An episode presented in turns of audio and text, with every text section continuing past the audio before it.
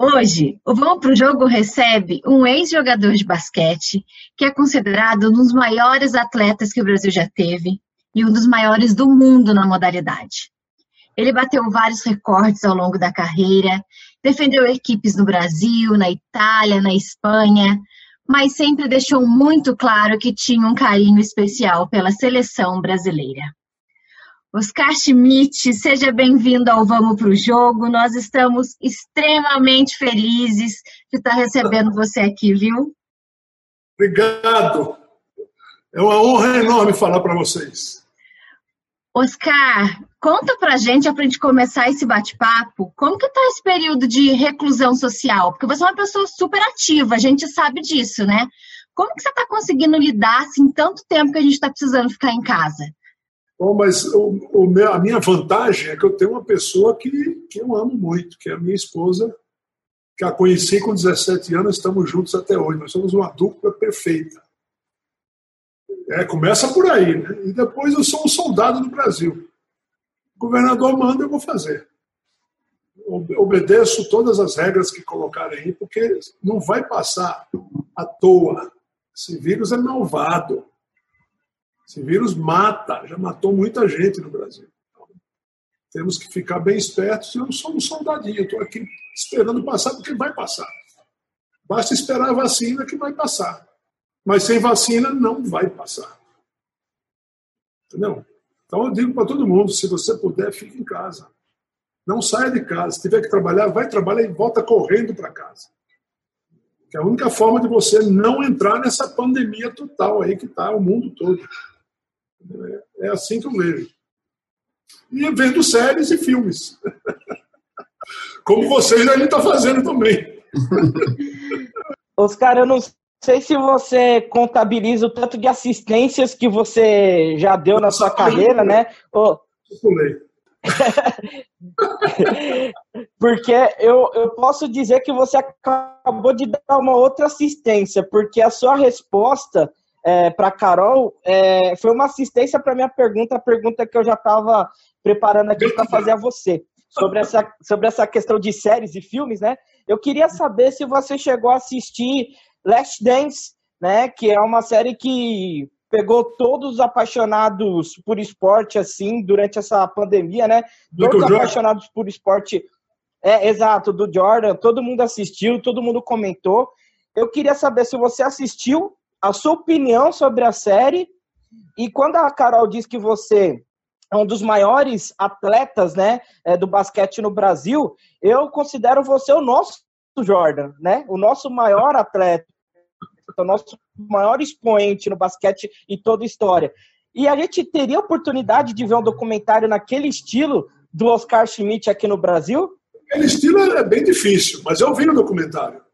Adorei o documentário. Começa ruim, eu quase não vi o documentário, porque os dois primeiros capítulos não, não é a cara do Michael Jordan, que é muita fofoca, muita. Mas o final é, né, tem três momentos assim que eu recomendo. O primeiro momento é quando ele ganha o primeiro título e fica abraçado com o troféu de campeão, chorando copiosamente. Segundo momento é quando ele ganha o título no Dia dos Pais. Ele vai no vestiário se abraça na bola, deitado no chão, ninguém no vestiário. Chorando também. E o último é aquele final de partida do sexto título que ele faz, só faz. Eu acho que ele fez chover. Ficou todo mundo molhado ali. Então são três momentos incríveis que o Michael Jordan proporciona pra gente. E eu tive o prazer de ver esses três momentos. Adorei o documentário. Oscar. Vamos ver se alguém faz um documentário sobre, sobre mim. Tem muita história para colocar nesse documentário. e falando de história, e falando de história, Oscar, eu sei que é meio. Todo mundo te faz essa pergunta, mas não tem como não fazer. Eu queria que você falasse um pouco sobre 87, os Jogos Pan-Americanos, porque você ganhou na seleção dos Estados Unidos, onde tem Michael Jordan e todas as outras feras. Eu queria que você contasse um pouco de 87, desse jogo, e contasse do confronto com o Michael Jordan em 92, quando o Brasil enfrentou o Dream Team nas Olimpíadas. Você tem uma ideia, só teve esse confronto porque a gente ganhou em 87, senão não ia ter. Exatamente. E, e, com essa derrota dos Estados Unidos mudou a regra, cara. Começa tudo isso em 84, quando o, o, quando o New Jersey Nets me draftou. Eles me queriam muito, né? Sexto round, escolha 138. Eu falei, mas isso é uma falta de respeito. Pô. Eu falei, eu vou lá ver o que, que eles querem. Eu fui lá, eram duas semanas de, de, de, de encontro, era uma semana de treino, uma semana com cinco jogos contra os rookies dos outros times. Para você ter uma ideia, eu joguei dois jogos contra o Charles Barkley. Ele me marcava, não me achou na quadra. E aí eu cheguei lá também numa banca da porra. Eu cheguei, ó, ó, aqui é um ponto por minuto. Você me dá 20, 20 minutos e dou 20 pontos. Se você me der mais de 30, você pode ver 60. O cara ficou olhando assim para mim com a cara desconfiada. E foi isso que aconteceu. 25 minutos por jogo, 25 pontos, os caras ficaram loucos comigo. Pô, é esse cara que a gente quer. Me ofereceram um contrato no cut que eu falei imediatamente obrigado. Eu só queria saber se eu era capaz. E é lógico que eu ia ser capaz, porque lá estavam todos os caras que eu jogava contra eles na Europa. Pô, você por aqui, é, a vida tá dura, os caras. Temos que pegar todas as oportunidades que aparecem. e aí eu falei não porque era proibido jogar. Na NBA e na seleção do seu país naquela época. E fiz bem, viu? Porque três anos depois nós tivemos essa vitória do Pan-Americano que mudou a regra. E a prova disso é o Steve Kerr, que a gente jogou em 86, na semifinal do Mundial, que hoje é o técnico do Golden State Warriors. Um dos melhores arremessadores que eu vi na vida foi o Steve Kerr. Ele pergunta para os jornalistas: Vocês lembram da geração do Oscar Schmidt? Ah, Oscar Schmidt era bom, jogava bem. A gente joga igualzinho a ele. E a gente fazia isso 30 anos antes. Se você não tiver arremesso de três, você não ganha mais na NBA, cara. Acabou aquele arremesso de dois, mais ou menos. Acabou. E a, época dos pivôs fortes, como Shaquille O'Neal, também não tem mais. Hoje os pivôs são todos ágeis, às vezes correm mais do que o armador, chegam para receber a bola no ataque. E é assim que se joga. Por que nunca me critica porque eu arremesso de três? Não me critique, rapaz. Por favor. A regra me permite isso. Oh, eu fico ajudando só de três. Claro. Se 40% de três vale exatamente quanto 60% de dois, é melhor chutar de três. Se você treinar. Que a gente treinava muito. Então nós vencemos aquele jogo que mudou a regra do, do basquete. E por isso que teve o Dream Team com o Michael Jordan. Ali naquele time, foi o melhor time que eu vi jogar, hein? Ali só faltava o Kobe Bryant, o Shaquille O'Neal e o LeBron James. Os outros estavam todos lá. Agora, se o Chris Layton jogou naquele time, eu também podia jogar, pensa bem. Ave Maria! Que orgulho ter ganho aquele jogo do Pan, viu? Nossa Senhora, aquilo foi uma coisa absurdamente de outro planeta. Primeiro que ele não sabia que a gente ia ganhar o jogo. Provavelmente, de 10 jogos que a gente fizer, tem que ganhar só aquele. E ganhamos, vai saber por quê. E uma das coisas mais lindas que aconteceu foi que depois do jogo a gente tinha que passar no meio do shopping para ir para o encerramento dos Jogos Pan-Americanos. Cara, as pessoas saíam das lojas para aplaudir a gente. Não foram nem duas, nem três, centenas de pessoas. Pessoas que viram o jogo na televisão, rapaz. E você via o povo aplaudindo a gente ali, que, olha, arrepia aquilo lá. Estados Unidos, basquete. Você entendeu bem? foi, aquilo coisa tremenda. E eu tive a honra de estar lá. Oscar, Diga. eu queria que é, a gente falasse um pouquinho, é, ainda sobre seleção brasileira. É, você acha que na época em que você era atleta, existia um patriotismo maior por parte dos atletas? E eu já quero emendar uma segunda pergunta. Como que você vê o basquete atualmente no país? Bom, eu vejo com muito otimismo o basquete. Primeiro que nós temos um presidente de confederação que é um Gui Peixoto, cara que jogou no Monte Livre e ganhou cinco brasileiros esse time aí. O cara que jogou bem basquete e é podre de rico, não sabe nem botar dinheiro. Está botando dinheiro do bolso dele na confederação. Então, não vejo o Gui querendo estar bem na confederação. Só faltava. Aí meu mundo cai. Se ele também quiser pegar dinheiro, por favor, não faça na confederação. Mas se ele não pegou até agora, eu vejo com muito otimismo o basquetebol brasileiro. Muito otimismo. Não de vitórias, mas de patriotismo, como você falou. Porque nós temos, por exemplo, vocês ouviram falar daquele Atetokounmpo lá, da, o grego, né, que ganhou o melhor do ano na NBA? O Alex matou ele. Ele não viu a bola, cara. Então nós temos jogadores desse patamar, que pega o melhor jogador da NBA e bota no bolso, você não vai jogar. É assim que está a seleção brasileira. E agora, porra, nós temos orgulho, os jogadores têm orgulho de jogar na seleção do Brasil. Eu pensei que a gente ia passar nesse Mundial, ia chegar nos quatro primeiros, depois da vitória da Grécia. É que apareceu um, um time que foi, foi a maior surpresa que eu tive nesse Mundial. Porque eu estava lá no Mundial. E foi a República Checa. Os caras, os caras jogam do jeito certo, cara. Batendo pra caramba e metendo bola. Foi a melhor coisa que eu vi nesse Mundial foi a República Checa. E aí o Brasil se superou, né? Em vez de estragar só a nossa campanha, estragamos da Grécia também. Porque nós ganhamos, ganhamos, da, Grécia, ganhamos do, da Grécia de um ponto e, e, e, a Grécia ganhou do Brasil de mais de 20, quer dizer, a Grécia ganha de mais de 20 do Brasil, tem uns 17 para poder classificar para a fase final. Eles não queriam que o jogo acabasse, ficava ali com a bola, mas o jogo vai acabar uma hora. E foi isso que aconteceu. Estou muito otimista com o basquetebol brasileiro. Não de vitória, mas de comportamento, de patriotismo. A gente, eu vivi um período, cara, que a gente não ganhava, a gente não ganhava nada, ganhava muito pouco. E a gente ficava esperando a convocação pelo rádio. As caras, mas você ia ser convocado, você pensa isso? Eu, mas eu não penso. A gente ficava esperando a convocação pelo rádio. Aí quando saiu o teu nome, ah, ainda bem que eu estou lá. Entendeu? Eram outros tempos. Eu lembro que eu joguei no Sírio, que era o melhor time do Brasil, disparado, porque era, era melhor que a seleção brasileira esse time. A gente tinha a seleção O time que estava sentado na reserva era a seleção brasileira. E a gente jogava, já começava de 90, né? Comigo, com o Marcelo e o Marquinho. Já começava de 90 e a gente tinha dois americanos ainda que passavam a bola para a gente. Porque eles viam o poder do time. Então a gente, esse time ganhou tudo. Ganhou, o paulistano, o paulista, o brasileiro, o sul-americano e o Mundial de Clubes. Contra o campeão europeu Bosnia Sarajevo. E foi, esse time foi um timaço. Então eu jogava no melhor time do Brasil e ganhava muito pouco. Fui para a Itália para ganhar mais dinheiro só. Porque eu poderia continuar jogando na seleção brasileira também.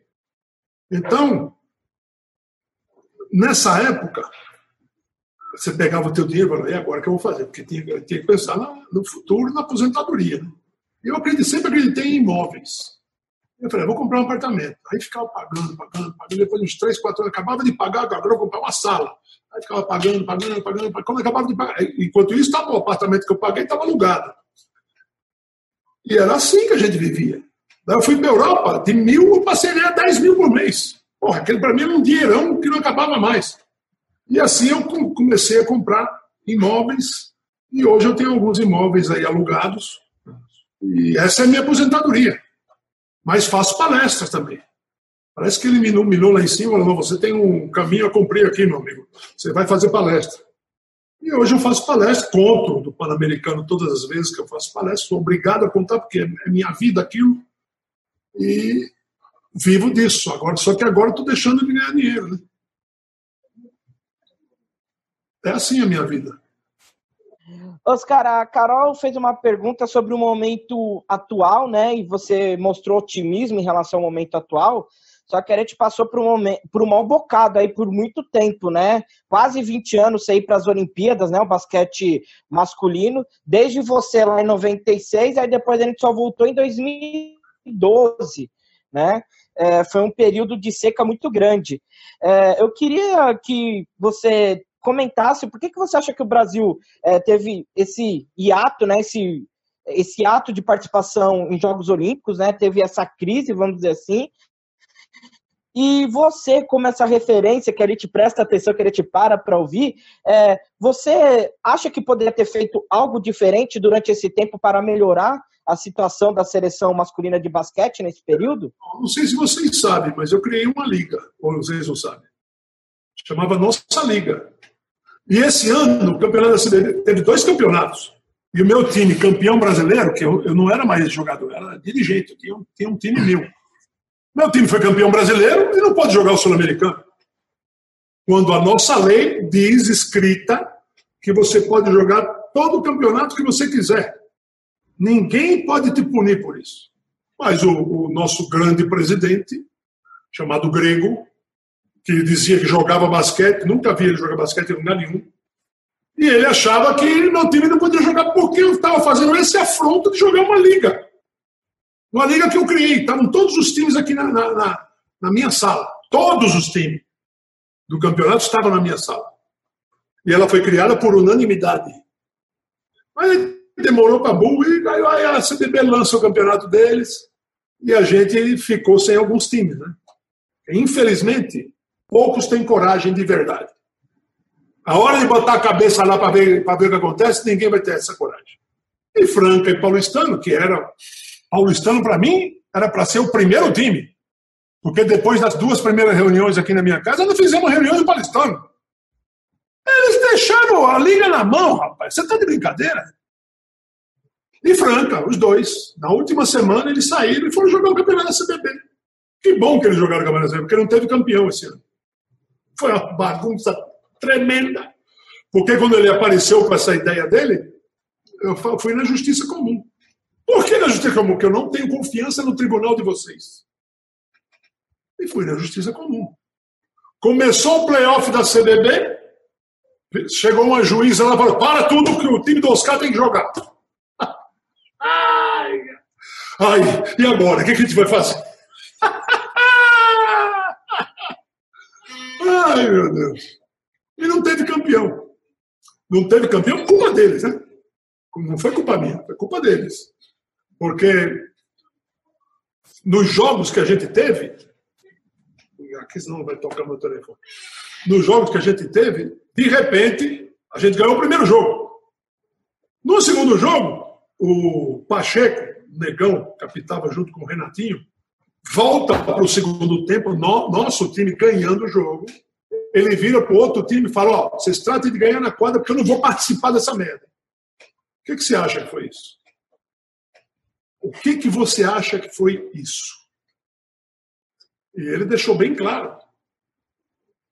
Só que ao lado dele tinha um cara chamado Piovesan. Eu nunca vi esse cara apitar isento. A gente ganhando de 12, ele apita tanta falta que a gente, o cara do outro time foi arremessar 14 lances livres. E botaram o jogo. Aí o jogo vai no pau até o fim e a gente acabou perdendo o jogo na última bola. Entendeu? E depois teve mais dois jogos e a gente não teve campeão. Que foi a melhor coisa que aconteceu, né? Porque a Liga teve o campeão dela, a Liga que nós criamos, estava Hortência, Paula e eu, criamos uma liga de basquete, uma liga. Você sabe o que significa isso? Fizemos um campeonato. E nesse mesmo ano não teve campeão na CBB. Vocês não lembram isso, vocês são meio, vocês são criancinhas ainda. Mas eu fiz isso. Mais do que isso é impossível fazer. Não dá para fazer. Eu poderia me candidatar a ser presidente? Não ia ganhar.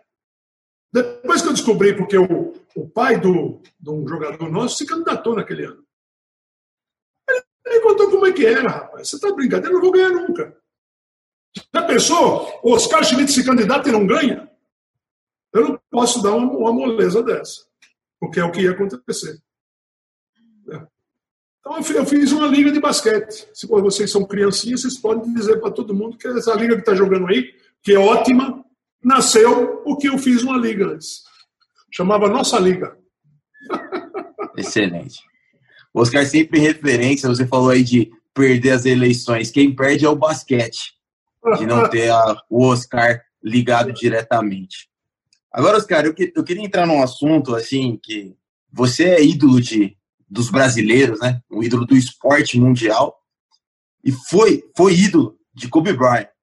Infelizmente, ele, ele nos deixou e eu queria que você falasse um pouco da relação sua com Kobe, que a gente vê muita reportagem, desde Kobe pequenininho, vendo você jogar e toda a admiração que ele sempre teve e respeito por você. primeiro que eu, eu só falei com o Kobe Bryant, assim, ao vivo, na Olimpíada de Pequim, onde eu não jogava mais basquete já fazia um tempo. Mas eu via o Kobe vindo no All-Star, que o pai dele era, o pai dele era o Joe Bryant. E ele se chama Kobe porque o pai e a mãe gostavam de comer num restaurante japonês que tinha a famosa carne Kobe. Vocês já ouviram falar da carne Kobe, né? É uma carne maravilhosa que em São Paulo, vocês sabem onde tem em São Paulo? Vocês não, são, não vão saber. Não. Tem no Varanda. varanda diga, diga. Pô, cara, eu chego lá e falo, eu queria comer carne Kobe. Vocês têm? Opa, só temos. Aí eles fazem os três tipos. A magra, a média e a com gordura.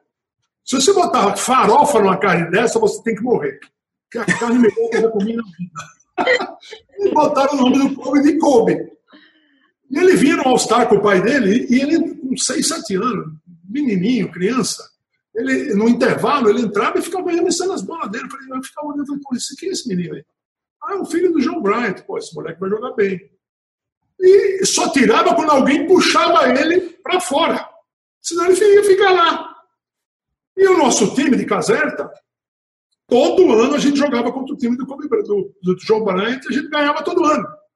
E ele chegava pro Kobe e falava, não, Magic Johnson, Michael Jordan. Aí o Kobe virava para ele, você perde todo ano pro Oscar, vou continuar torcendo pro Oscar. Ai, meu Deus. Aí depois eu fui encontrá-lo em Pequim, fui no treino deles, né? O Coach K, que era o treino técnico da, da seleção americana, me recebeu como se fosse jogador dele. Uma coisa de outro planeta.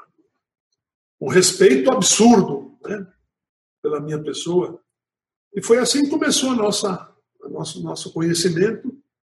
Que honra, hein? Ser ídolo de um, jogador desse tamanho, rapaz. Pô, brincadeira, hein? Brincadeira. Nunca falou mal de mim, sempre teve palavras mansas, lindas nos meus confrontos. E aí a gente começava a se ver, se via, ele veio ao Brasil, fui lá. E até teve um episódio que a gente estava comendo, eu falei, Kobe, aqui no quarteirão para lá tem o, o, quarto restaurante do mundo. Ele falou, e o que, que a gente está fazendo aqui? e aí, na morte dele, cara, eu estava fazendo um comercial para o Telecine. Todo mundo sabia que o Kobe Bryant tinha morrido. Meu filho falou: se alguém falar para o Oscar, eu mato. Ninguém me falou. Eu fui saber do Kobe Bryant indo para casa. Ele falou para mim: Pá, se prepara que alguém importante morreu. Eu falei: porra, quem morreu? Aí ele me falou. Eu fiz um vídeo para ele que quase que eu não acabo o vídeo. Quase que eu não acabo. Porque a tristeza é igual você perder alguém, alguém da tua família, alguém importante para você. Como meu pai. Quando eu perdi meu pai, foi um negócio assim. Meu pai era meu ídolo assim, de, de, de, vida. Era o homem da minha vida, meu pai. E um dia ele morreu. Para aguentar isso não foi fácil, não, cara. Não foi mesmo. O cara fala de perder jogo, não sei o quê, mas ah, perde alguém importante da família que você vai ver que é bom para você. Então eu, eu comparo a morte do Kobe a essa do meu pai. Foi uma tristeza grande. Foi assim. Oscar, eu queria falar agora um pouquinho de política. Você já se candidatou em 1998 ao Senado, né? Eu queria saber se você tem vontade de, de tentar é, mais uma vez a eleição e também como que você vê esse momento político do país, onde a gente é, cobra o tempo inteiro que as pessoas se posicionem, principalmente os nossos atletas, né? E você foi uma pessoa que sempre se posicionou é, em relação aos assuntos do nosso país. Bom, eu fui candidato, mas me arrependo muito de ter sido candidato. Porque eu não queria ser senador, eu queria ser presidente da República. E de senador para presidente é um pulo. Não gostei. Não gostei, nunca mais me candidatei a, nada e nem vou me candidatar mais, porque a política ela é suja e não vale a pena. Minha vida foi muito bonita para mim ser respingado de algo feio. Então, não pretendo me candidatar mais. Hoje eu faço uma vida de sonho, faço palestras, conto a minha história, as pessoas riem muito porque eu apostei no humor e Cada vez minha palestra vai ficando melhor. Já cheguei a ter 12 tipos diferentes, imagina, 12 tipos diferentes, é coisa demais, né? E hoje eu tenho uma. Uma que eu coloquei pedaços de todas as palestras nessa palestra. Só que chega uma hora que você não consegue melhorar sozinho, você tem que encontrar alguém que te ajude. E eu contratei um cara chamado João Cordeiro para me ajudar. E ele ia, ele ia ver minha palestra no meio do povo lá, depois a gente saía para jantar, escrevendo muito. A melhor coisa que ele fez nesse caminho dele comigo foi avisar que eu vou falar palavrão. Porque um dia ele falou, Oscar, vamos avisar que você vai falar palavrão, porque eu estou sentado lá e eu ouço o comentário das pessoas, seria bom você avisar. E, hoje, todas as palestras eu aviso. Olha, eu vou falar uns palavrões. As pessoas que ouvindo palavrão aí, não se ofendem.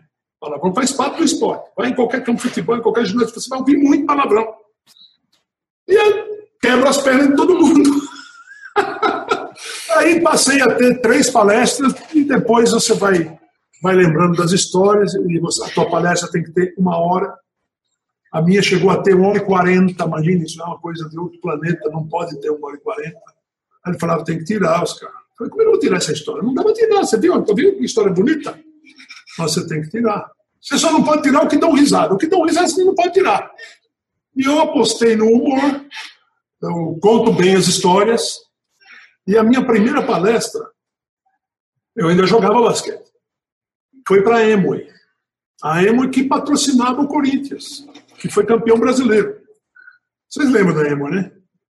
Eu também lembro porque eu fiz a Emoi. Só que se você for fazer mais ou menos, você não vai ganhar dinheiro com aquilo, porque lá você precisa mergulhar de cabeça. E o Diamante falou, Oscar, eu queria que você fosse fazer uma palestra para a gente lá no ginásio da Portuguesa. Eu falei, tá bom, queria que é segunda-feira que vem, tá bom, vou lá. Fui lá e eles estavam num, num, num camarim, que era um vestiário podre, eles botavam uns paninhos brancos, todo mundo de gravata borboleta, passavam fome em casa, mas tinham que mostrar elegância. Cabelinho cortado. E apareço eu lá.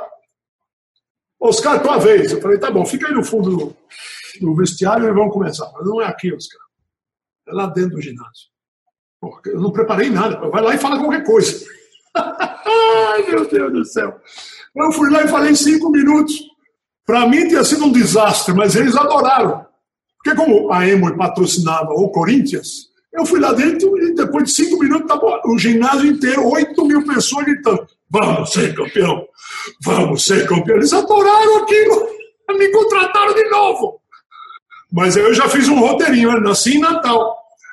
E foi assim que começou minha, minha segunda carreira, que, que é de palestrante com essa palestra no ginásio da Portuguesa para 8 mil pessoas. É para não fazer nunca mais palestra. Eu morria de vergonha de subir no palco e falar para o povo que estava ouvindo lá. Morria de vergonha. E aos poucos você vai perdendo a vergonha, vai perdendo os vícios de linguagem.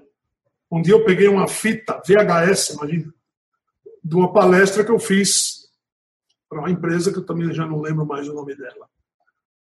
E queria ver como é que eu estava indo, porque eu achava que eu estava arrebentando, né? Pô, você me todo dia, deve estar arrebentando. Quando eu botei a filha, eu falei, caramba, estou roubando dinheiro? Eu não posso falar tanto aí. Porque daqui a pouco o cara que está me ouvindo, em vez de prestar atenção na minha, na minha história, que é boa para ele, ele vai prestar atenção no próximo aí que eu vou falar. Aí me concentrei e tirei o aí. E fui tirando um a um meus vícios. Até o tal do é, eu tirei. Esse é que a gente fala o tempo todo, eu também tinha esse vício não falo mais. Eu estou aqui fazendo entrevista para vocês e não, não, não, tenho nenhum vício na linguagem. Podem tentar pegar, que vocês não vão pegar. Falo palavrão porque quero falar. Se, se, eu quiser, eu tiro. Vai demorar um pouquinho para tirar. Sou o maior palestrante do Brasil, hein? Dois metros e cinco.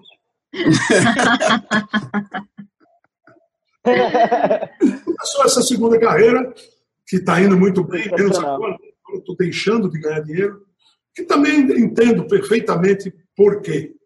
Então, estou tranquilo em casa, vendo minhas séries. Meus filhos vêm. vêm eu, fiz, eu, tô, eu fiz duas palestras online, que é o que a gente precisa fazer fazer uh, trabalhos online. Então, estou vivendo de coisas online. Fiz duas só, poderia ter feito mais, mas fiz duas. E provavelmente eu vou deixar essa palestra no meu menu para as pessoas, se quiserem, contratarem. Perfeito. Oscar, nossa entrevista está chegando ao fim. Eu queria muito te agradecer porque desde o primeiro momento que eu te mandei uma mensagem, você foi sempre foi solícito, super educado. E, enfim, é, te ouvir é, é aprendizado. E eu acho que é isso que a gente precisa cada vez mais, aprender a ouvir as pessoas que têm coisas boas para passar para a gente. Então, só te agradecer é, por ter separado aí um momento para conversar com a gente e te desejar muita saúde, que tudo isso passe, que você possa voltar às suas palestras e ajudar e auxiliar muita gente aí que, que vai te ouvir, viu? Muito obrigada. A vocês. Foi, foi um prazer enorme falar com vocês. Bom, pessoal, essa foi a entrevista com Oscar Schmidt. Se vocês gostaram, compartilhe o link. Toda segunda e toda quinta tem vídeo novo aqui no canal. Não se esqueça de se inscrever e também de ativar o sininho. Fechado? Samuel Nascimento, Vinícius Bacelar, até a próxima e vamos pro jogo. Mais podcasts como este você encontra no site da Rádio Conectados, radioconectados.com.br ou no seu aplicativo de podcast favorito.